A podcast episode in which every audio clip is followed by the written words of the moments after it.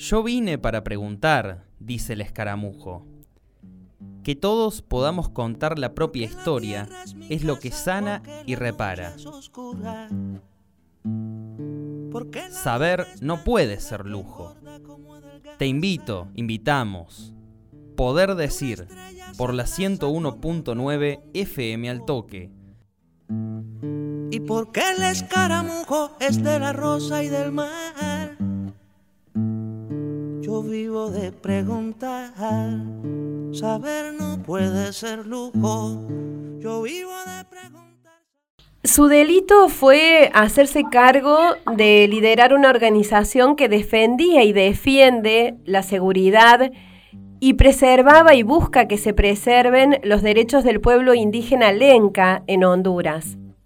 Su pecado fue ser valiente, vencer el miedo y enfrentar a los intereses de los poderosos que miran por enriquecer sus bolsillos a costa de agredir la tierra, avasallar derechos y destruir la posibilidad de vivir en paz y armonía con el medio ambiente.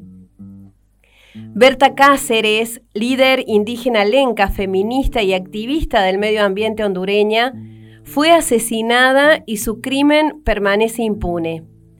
Como lideresa que siempre fue, fundó el Consejo Cívico de Organizaciones Populares e Indígenas de Honduras, cuyo objetivo es la lucha en defensa del medio ambiente, el rescate de la cultura lenca y la posibilidad de elevar las condiciones de vida de la población de la región. Y liderándolo y en la búsqueda de impedir que el proyecto hidroeléctrico Aguas Arca avanzara, es que fue asesinada. Katia Lara Pineda es directora y productora hondureña. Su trabajo se centra en el cine documental, es reconocida internacionalmente por sus obras Corazón Abierto de 2005, Quien dijo miedo de 2010 y Berta Vive de 2016 y ahora está a punto de estrenar el documental Berta Soy Yo primer documental hondureño que se programa en cartelera a nivel nacional y está en línea con nosotros. Agradecemos y le damos la bienvenida. Katia, muchísimas gracias por estar con nosotros. Gracias a ustedes, Susana. Un abrazo desde acá, de este pequeño país latinoamericano. Un abrazo para ustedes en Argentina y a todo tu público. Gracias, Katia. Eh, Katia, ¿quién fue Berta Cáceres, si tuvieras que definirla?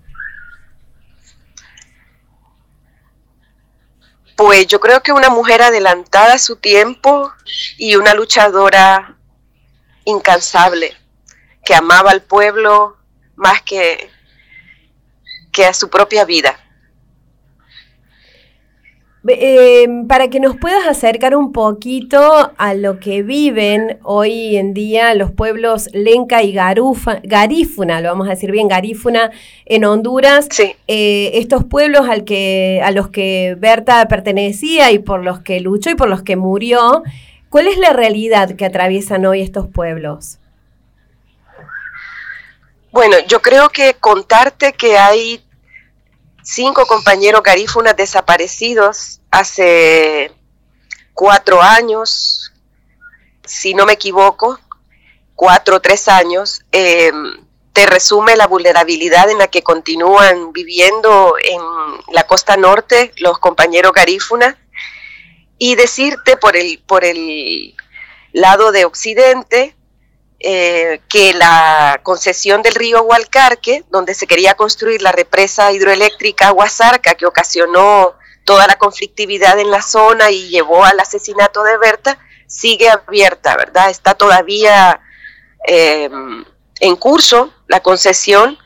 Hay dudas sobre la empresa hidroeléctrica, perdón, y los bancos que estuvieron implicados como socios financistas del proyecto, el Banco Holandés, FMO, eh, FinFund, eh, incluso el Banco Mundial de forma indirecta a través de FICOSA.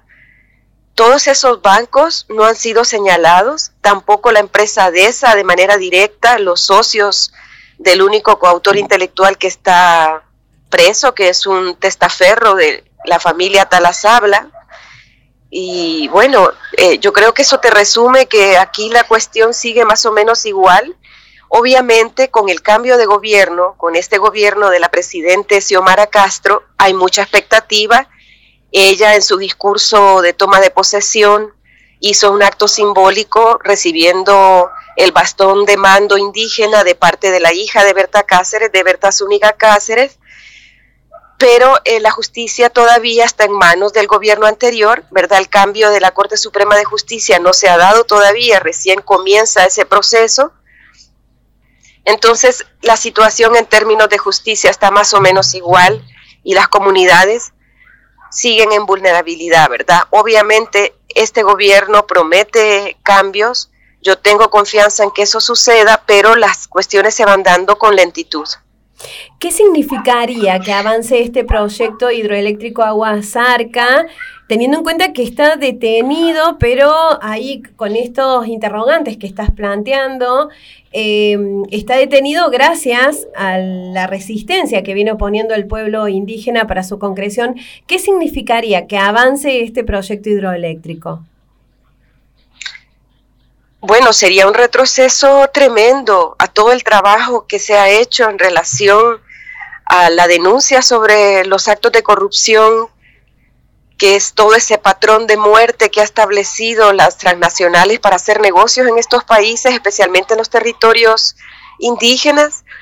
Y sería un retroceso también en el proceso de justicia porque al menos se ha logrado eh, que quede muy claro que ahora estos eh, empresarios tengan más cuidado, estos banqueros tengan más cuidado a la hora de establecer sus negocios en nuestros países.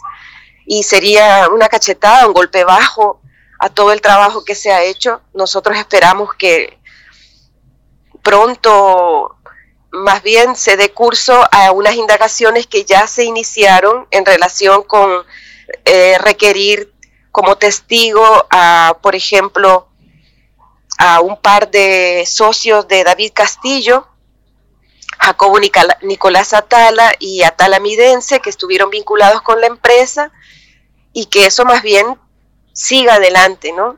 Realmente eh, no creo que esto avance con la rapidez que quisiéramos, pero eh, no, no vemos la posibilidad en este gobierno de que se vuelva a la situación anterior. Al contrario, pienso que eso va a avanzar. Porque además el río sobre el que está o sobre el que se realizaría este proyecto hidroeléctrico es el río Hualcar, que, que si no tengo mal entendido es un río sagrado, considerado de esta manera por los pobladores de esa zona. Así es, no es solamente, eh, mira, yo realmente, Susana, el tema de la cosmovisión lenca, de la cosmovisión garífuna. Creo que es el sustento espiritual de la lucha de los pueblos originarios en toda América Latina, pero que también debemos poner el dedo sobre estos negocios. Y creo que obviamente ese, ese principio espiritual es lo que fortalece la lucha pero también el alimento y la condición material de los pueblos depende de esos ríos. Y yo creo que lo que puso en vulnerabilidad a Berta es haber tenido esa claridad y haber apuntado no solamente eh, hacia la lucha propiamente ambientalista o indigenista o feminista, sino haberse enfrentado a esos poderes, como vos lo dijiste en la introducción del programa. Entonces, pero, pero sí, evidentemente, el hecho de que el río sea considerado como sagrado para el pueblo lenca hizo que, que todo ese trabajo em, que apunta a señalar a los responsables en términos financieros y económicos tuviera un sustento también digamos, espiritual que fortalece la lucha, ¿no? Y Katia, eh, cuando mm, tomaste la decisión de por dónde ir en el documental que está a punto de estrenarse, ¿cuál fue tu rumbo, tu norte, digamos, que te marcó el rumbo en esto? ¿qué es lo que muestra Berta Soy Yo? Bueno, el proyecto apuntó siempre a señalar la corrupción. Yo estaba ya filmando desde principio del año 2016, estaba preparando un proyecto con un material de archivo que yo había filmado desde el año 2013, que fue el año en el que se instaló el puesto de control territorial El Roble, así le decían al puesto porque hay un árbol grandote que le decían así, El Roble y el puesto se bautizó con ese nombre. Yo viajé en 2013, volví a viajar en 2014, en ese momento estaba viviendo en Guatemala y me encargaron un trabajo y yo empecé a hacer ese proyecto y bueno, cuando asesinan a Berta, estaba yo, yo me había reunido con ella un día antes para programar unas tomas en la comunidad, unas tomas aéreas, y para mí fue, fue terrible, pero no cambié el rumbo del proyecto. Lo que habíamos hablado con ella, lo que ella me dijo, que lo más importante era denunciar el negocio que estaba detrás y cómo las empresas transnacionales de manera irresponsable e impune estaban poniendo dinero en un proyecto eh, que ya había rechazado la comunidad en un cabildo abierto, abierto, que habían falsificado las firmas del cabildo para proceder, que no habían sacado el permiso eh, ambiental correspondiente, que las empresas que estaban haciendo el negocio estaban vinculadas al narcotráfico, que uno de los socios, que es el que ahora está preso como coautor intelectual, le había amenazado de muerte directamente, etcétera siempre me dijo, lo que nosotros queremos explicar es eso. Y me contó que tenía un viaje a, Holanda previsto para hablar con el banco holandés, con el FMO. Entonces mi decisión cuando la asesinan, eh, Susana, fue seguir el rumbo de la denuncia que Berta quería hacer. Y eso es Berta soy yo.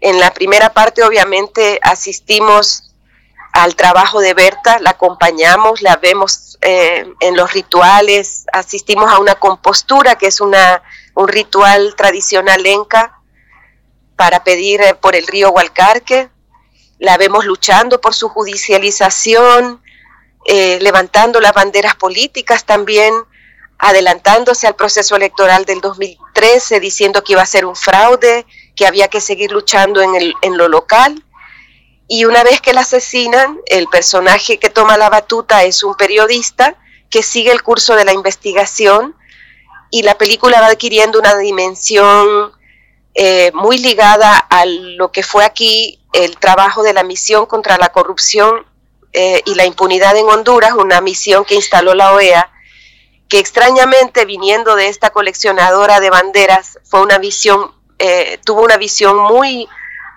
honesta y muy valiente señaló a los mismos personajes que Berta quiso señalar públicamente y la historia sigue ese curso, ¿no? Más enfocado en denunciar la corrupción y en hacer una retrospectiva sobre Berta en los años 80 a través de testimonios de la familia, de su compañero fundador del COPIN, que es el papá de los hijos de Berta. Eh, y vamos avanzando en el, digamos, en el curso de la investigación, pero también hacia atrás, conociendo los orígenes de la lucha de Berta. Eso es Berta soy yo. Es una película muy intensa, no te deja, no te deja respirar de principio a fin y, y bueno, también muy dolorosa, ¿no? Tiene momentos muy fuertes porque bueno, es, es terrible todo, la, todo lo que sucedió después siguieron asesinando eh, compañeros luchadores y se desarticuló la misión y prácticamente esa situación quedó mm, pues muy parecido a la situación en la que está ahorita, eh, con la única diferencia que hay un cambio de gobierno y que este gobierno promete investigar.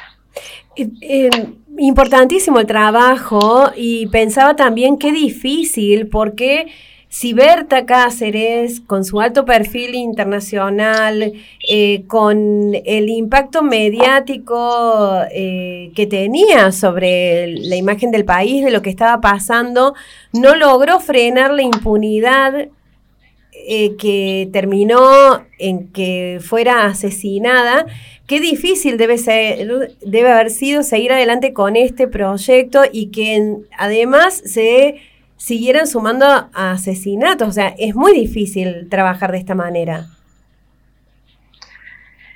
Es, difícil y, realmente el mismo personaje es el que te inspira, Susana. Eh, escuchas tantas veces a Berta a la vez con esa fuerza, me refiero a estar revisando archivos, ¿no? Ella estaba muy consciente y lo dijo en vida, eh, que su que su existencia estaba amenazada, que la querían matar. Y ella fue testigo del asesinato de Tomás García. A él lo mataron el 15 de julio del 2014, muy, muy reciente eh, la instalación del, de la lucha, digamos, del puesto de control territorial y lo, le dispararon a quemarropa en una movilización pacífica que hicieron a pie, caminando hacia el, hacia el plantel, y el ejército levantó las armas y le disparó y luego le disparó al hijo que estaba ahí con que lo que lo acudió a, a, a, ver qué le pasaba a su papá, ¿verdad? Y ella vio todo eso, y no solo eso, ella estuvo luchando en la ofensiva militar del 89 con el Frente Farabundo Martí, con toda esa ilusión que tenían los luchadores o que teníamos los luchadores en los años 80 ese compromiso que surgía de una represión instalada, de una violencia y una militarización tremenda en esos años, y que nos parecía que la única posibilidad de lograr cambios era por la vía de la lucha armada, ¿no? Ella fue una luchadora consecuente con cada etapa de su vida. Cuando ya no tuvo sentido la lucha armada, y se desmovilizaron los movimientos guerrilleros en nuestra región, ella fundó el COPIN en los años 90 y empezó entonces un proceso eh, de formación, de organización del pueblo lenca, de cara siempre a esos mismos enemigos que son las personas sin escrúpulos que pueden hacer negocios por encima de la vida de las personas. Entonces, estar viendo ese material eh, te, está, te, va dando la fuerza, pues porque ella enfrentó todo eso, eh, quienes, quienes luchamos junto a ella y, y, venimos de la misma generación, lo enfrentamos igual, pero el hecho de haberla perdido, que nos hace tanta falta en este momento, Berta, todo lo que podría contribuir en esta otra nueva posibilidad que tenemos de construir un país diferente y ya no está con nosotras. Entonces, eso es lo que te va dando la fuerza y decir, bueno, si ella, ella sabía que, su vida estaba en riesgo y siguió luchando, eh, nosotros nos corresponde por lo menos levantar la voz, hacer la denuncia para que esa vulnerabilidad en la que están los compañeros, no solamente los lencas y los garífunas, también los tolupanes, los pech, los chortí, los misquitos, que están igual de abandonados y de vulnerables, expuestos eh, a, pues al desplazamiento básicamente la mayoría lo que optan es por irse entonces todo eso realmente al final lo que hace es enardecerte y, seguir trabajando y nos sí es cierto nos ha costado mucho porque además la gente tiene miedo de apoyar el proyecto, ha tenido temor todo este tiempo. Nosotros hicimos la película durante la narcodictadura de Juan Orlando Hernández y, y también la película cuenta eso, ¿no? Eh, pasamos por el fraude del 2013 y el 2017, primero de la mano de Berta y luego eh, del investigador, que es el personaje que toma la batuta cuando la matan a ella, y, pues da cuenta de ese país, de ese país que sigue en pie y que, y que pues ahora le rinde homenaje a Berta, pero no de una forma eh, pacífica o, o no sentados, pues, le rendimos homenaje luchando.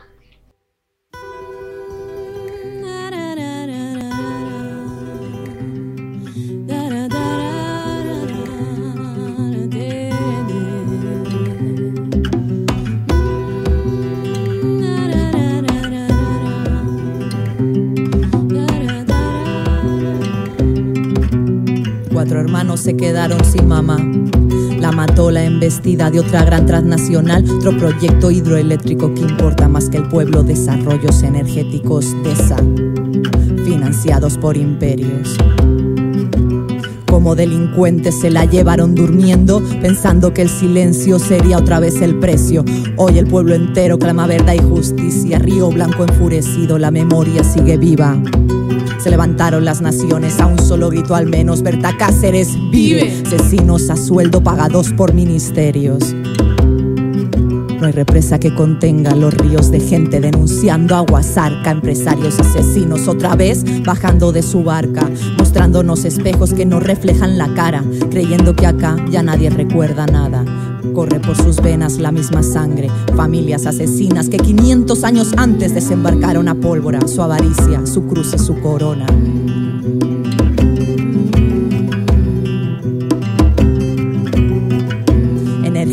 verde, desarrollo y fondos, mismas mentiras, mismos escombros, mismas familias, mismo linaje, mismo racismo y chantaje. Tampoco la resistencia está dormida. Somos Río Blanco, el pueblo lenca que camina dando lecciones de que no hay muerte que sepulte el cauce del río que camina en los corazones. Y aunque la metan en la tierra, las aguas subterráneas la pasarán saludando abrazándola y volviéndola a caudal en el cual bañarnos. Cada gota recorrerá toda Mesoamérica repartiendo su legado y el del pueblo lenca. Cada gota contiene memoria. La tomaremos y nos contará su historia.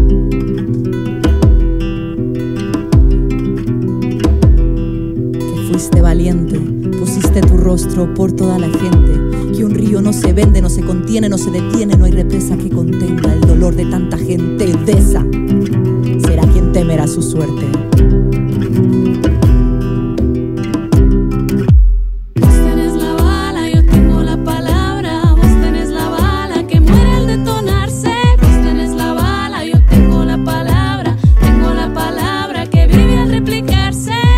lo pipil, el poco manel, el encal sutu gil, el canjobal, el kekchi, el kitxe, el kachikel, mamsinka, txorti, itza,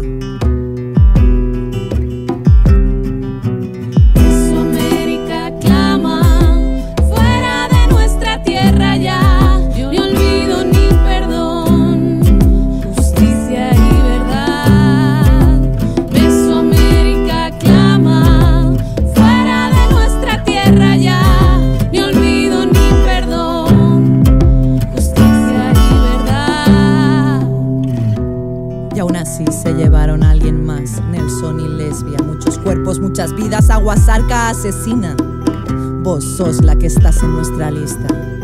Y si en caso amenazan con volver, beberemos su agua y está su poder, conformando todas las partes de la piel de todas las madres que solo querían ser, ser.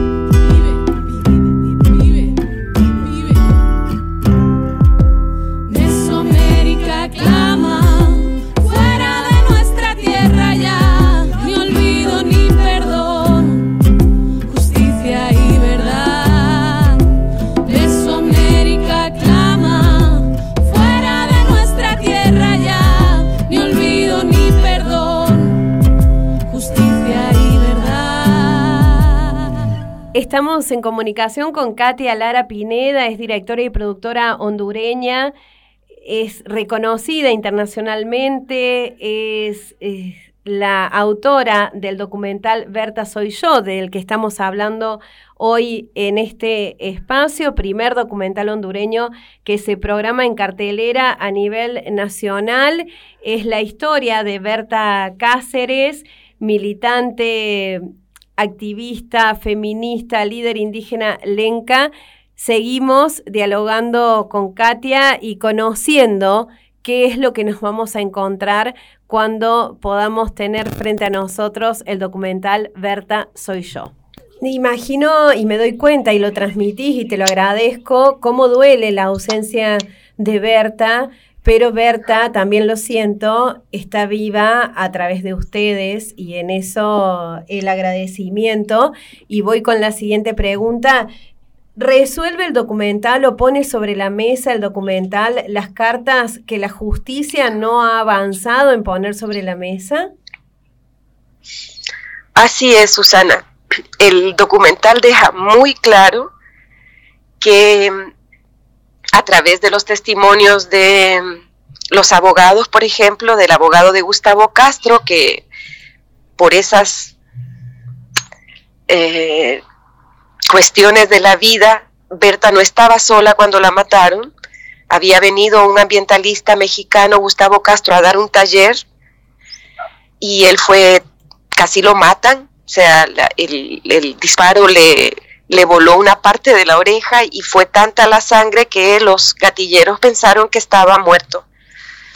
Y ese hecho evitó el, establecimiento de un, de, una, de un crimen pasional, que era lo que, lo que querían hacer. Las primeras declaraciones del secretario de Seguridad de Honduras fue que había sido un crimen pasional. Eso se logró desmontar rápidamente y la investigación tuvo que tomar otro curso, pero además esta comisión, esta misión de la OEA contra la corrupción toma el caso de Berta Cáceres, exactamente el paquete de denuncias que ella había hecho, lo agarra y empieza a investigar el, el caso.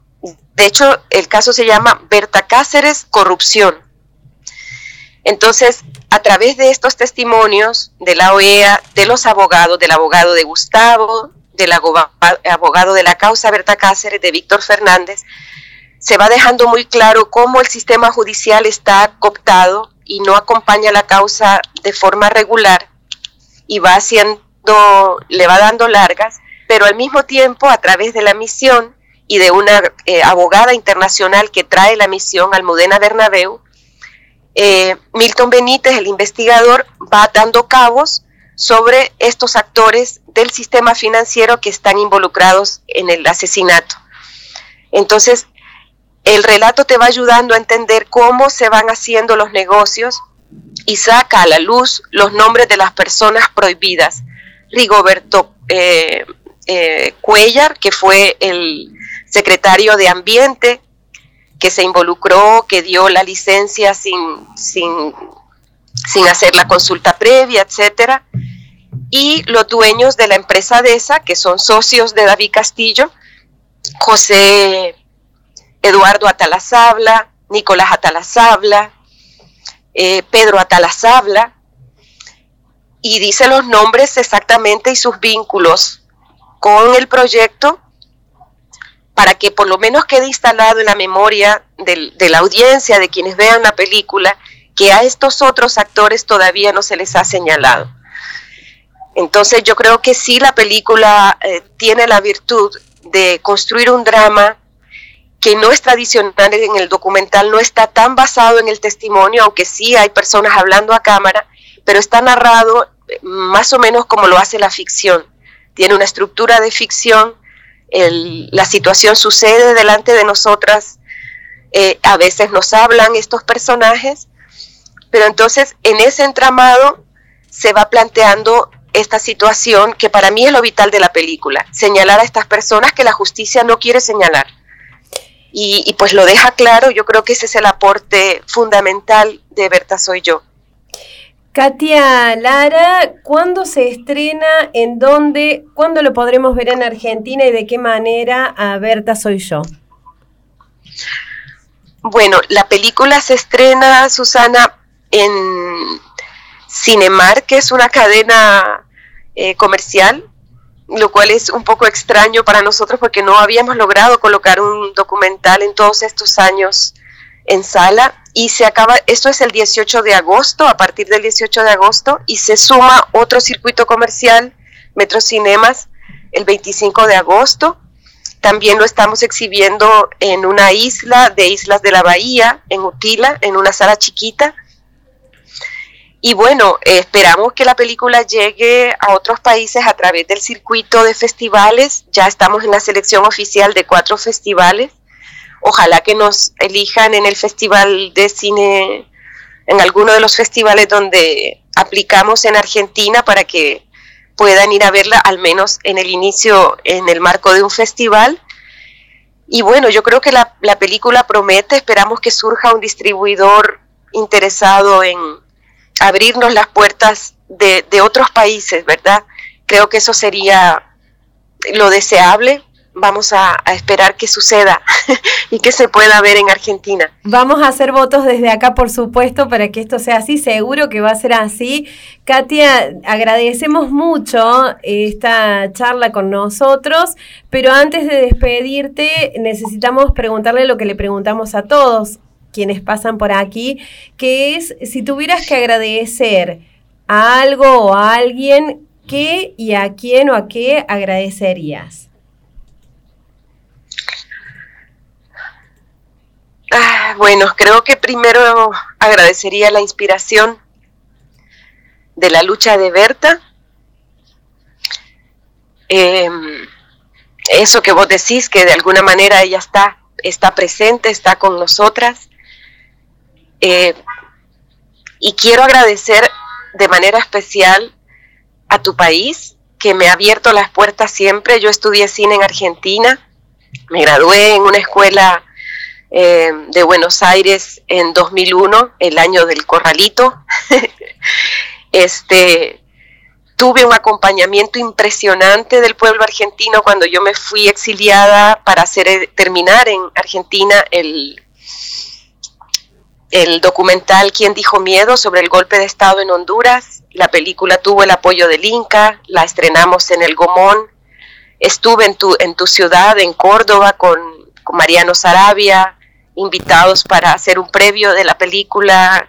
Eh, recibimos el apoyo de muchos argentinos valiosísimos. Yo le agradezco especialmente a los montadores de la película, María Cabrejas y Fernando Nogueira, una familia maravillosa que nos acogió en su casa, donde editábamos todos los días contra reloj, porque esa película se hizo en tiempo récord. Eh, y bueno, agradecerle a los astros, a los espíritus ancestrales, como dice Berta, y a todos los pueblos originarios que mantienen sus luchas en este momento. Katia, un enorme placer y si volvés por Argentina, por supuesto, la casa de Cooperativa Al Toque, que es la cooperativa de comunicación que permite este momento de charla entre nosotras y con quienes nos escuchan. Eh, bueno, las, puertas de nuestra casa están por supuesto más que abiertas y será un placer tenerte acá con nosotros y seguiremos en contacto para enterarnos de eh, cómo va avanzando Berta Soy Yo y que podamos por fin poder eh, ver, visualizar esa, el resultado de ese gran trabajo. Un placer enorme, muchísimas gracias otra vez. Gracias, gracias al toque. Extiendo mi saludo a ustedes, Susana. Un fuerte abrazo. Abrazo grande. Porque la luna es blancura que engorda como adelgaza. Saber no puede ser lujo. Poder decir 101.9 FM al toque. Y porque el escaramujo es de la rosa y del mar. Yo vivo de preguntar, saber no puede ser lujo. Yo vivo de preguntar, saber no puede ser lujo.